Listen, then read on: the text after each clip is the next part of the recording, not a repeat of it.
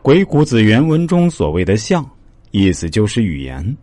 如果对方已经沉默，探测不出心理活动，那么我方就要通过新的行动、新的语言来让对方心动，即抱其心。对方有了新的行动之后，我方则可以继续对对方进行操控，这就是随之而目之的意思。鬼谷子在书中还说：“己反往，彼复来，言有象比，因而定机。”鬼谷子说的“己反往”，即我方有更多的操作；“比复来”，即对方有了更多的反应。通过不断的用语言、行动进行操作。从而获得对方更多的行动，了解更多对方的内心意图，定机即对事情的谋划。可以看到，说话、倾听、打动、倾听，这是一个反复的过程。只有通过这样反复的过程，才能够将对方内心所想的事情给勾出来。只有知道了对方想的事情究竟是什么，才能够谋划好一件事情。从之，习之，反之，复之，万事不失其辞。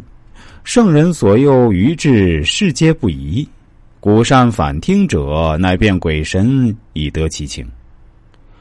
重习指的是由浅到深的获得对方内心的真实想法，反复指的是多次使用重习之术。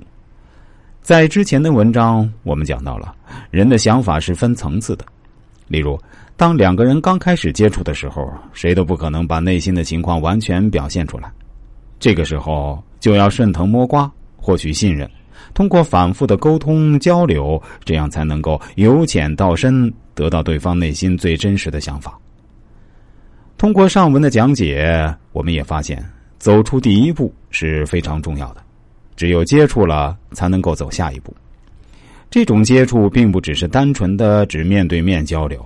也指的是双方发展过程中的交集，例如，未央在秦国变法，是先制造出一部分的舆论宣传，让大家知道未央这个人的存在，以及他想要做的事情，这就是未央与百姓的第一次接触。这就好像网络上的两个人要相互了解，首先第一步得加为好友，否则谁都不认识谁，还怎么进一步交流呢？圣人通过这样的方式来操控智者和愚者，都能够做到准确与果断。古时候那些善于使用重袭反复之术的人，就像是鬼神一样，变化莫测。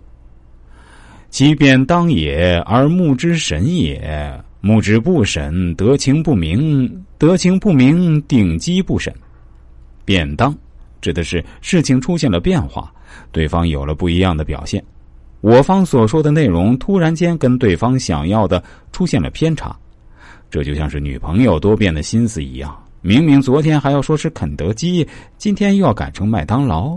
如果男朋友还傻傻的牵着女朋友去肯德基，那双方就出现偏差了。这就是目之不审。